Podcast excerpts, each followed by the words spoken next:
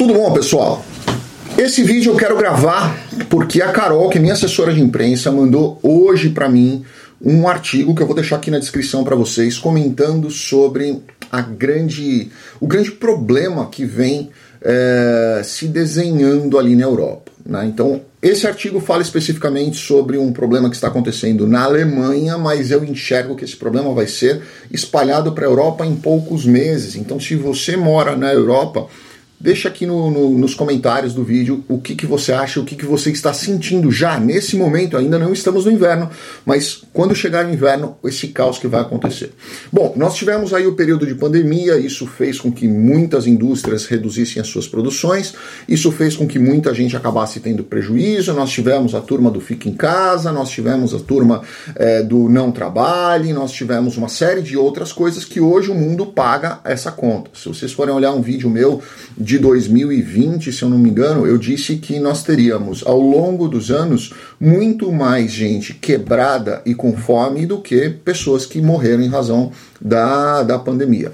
É, obviamente, lamentamos a perda de todas essas pessoas, mas as consequências posteriores elas são muito mais gravosas e levam principalmente à morte de pessoas por fome que não é nem sequer noticiado, né? Infelizmente o mundo não noticia o número de famintos que existem.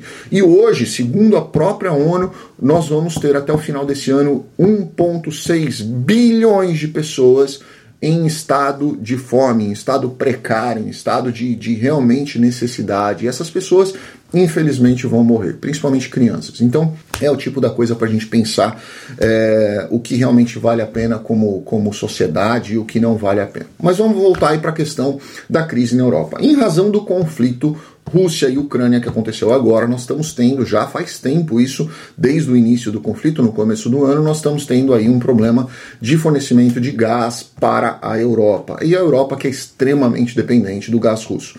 Agora nós estamos no verão, né? Então, mesmo assim, os países mais extremos, mais, mais ao norte da Europa, eles têm temperaturas mais baixas nessa época, né? Então, assim, não, não são temperaturas congelantes, mas são temperaturas mais frias.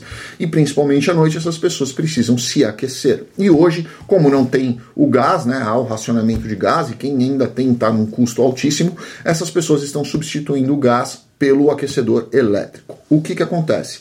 A Europa também não tem capacidade de, de porque ela, ela era muito dependente do gás, ela não tem capacidade de abastecer toda essa demanda de energia elétrica que hoje as pessoas estão consumindo. Então, se vocês lerem esse artigo, vocês vão ver que o número de aquecedores elétricos aumentou absurdamente, tanto que não tem muitos no mercado, quem encontra acaba pagando preços muito altos, e nós estamos ainda no verão. Falo pela segunda vez isso, por quê? Porque a partir daqui um mês e meio, dois, as temperaturas vão começar a cair. Então nós vamos entrar no outono e na sequência no inverno, que é no final do ano. O inverno na Europa ele é muito frio, então não vai ser é, não vai ser uma pessoa que vai colocar um único aquecedor no meio da sala dele para aquecer a casa inteira. Eles vão precisar de aquecedores nos quartos, nas salas, nos ambientes e o consumo de energia vai subir exponencialmente. Isso vai fazer com que é, o sistema elétrico entre num caos. E isso necessariamente vai trazer mais um problema para a Europa, que já vem enfrentando vários, agora será mais um problema. Então, se você mora na Europa, já está vendo isso, deixe isso aqui no comentário para gente, para as pessoas começarem a debater, começarem a se preparar, começarem a pensar em alternativas, né? É, nós vamos, obviamente, nós vamos ter aí um consumo muito grande de, de, de, energia elétrica na Europa, em todos os países da Europa, nesse, nesse inverno que agora vai vir esse ano, e nós estamos falando aí de 3, 4 meses, a temperatura já vai estar tá muito, muito fria. Nós temos aí a questão é, do consumo de madeira, né? Então, o, os ecologistas aí de plantão é, vão acabar enxergando aí que muitas outras árvores vão ter que acabar sendo derrubadas por causa dessa questão.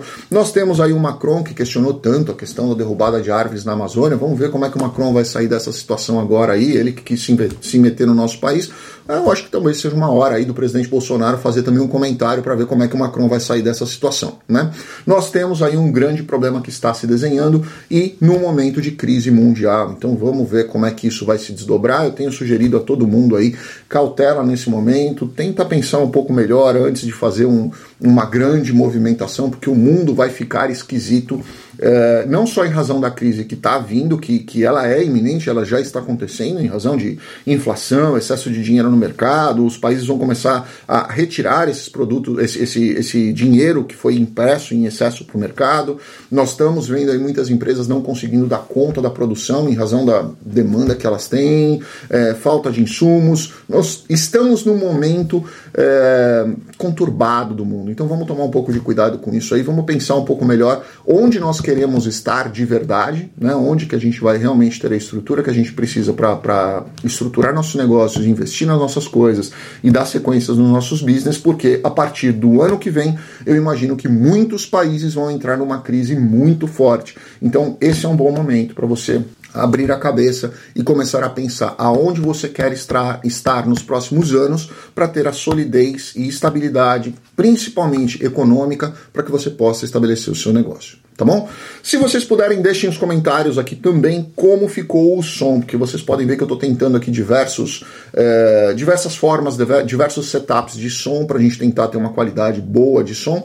Dentro do escritório eu já consegui com alguns outros microfones, estou tentando esse novo aqui, estou tentando ajustar esse novo aqui, mas dentro do carro eu tenho tido diversos problemas por causa do barulho externo, né? Então a gente acaba tendo aquele chiado do barulho externo que eu particularmente não gosto. Vou tentar acabar com isso daí, mas se vocês puderem passando um feedback, eu agradeço bastante. Fiquem com Deus, grande abraço, obrigado.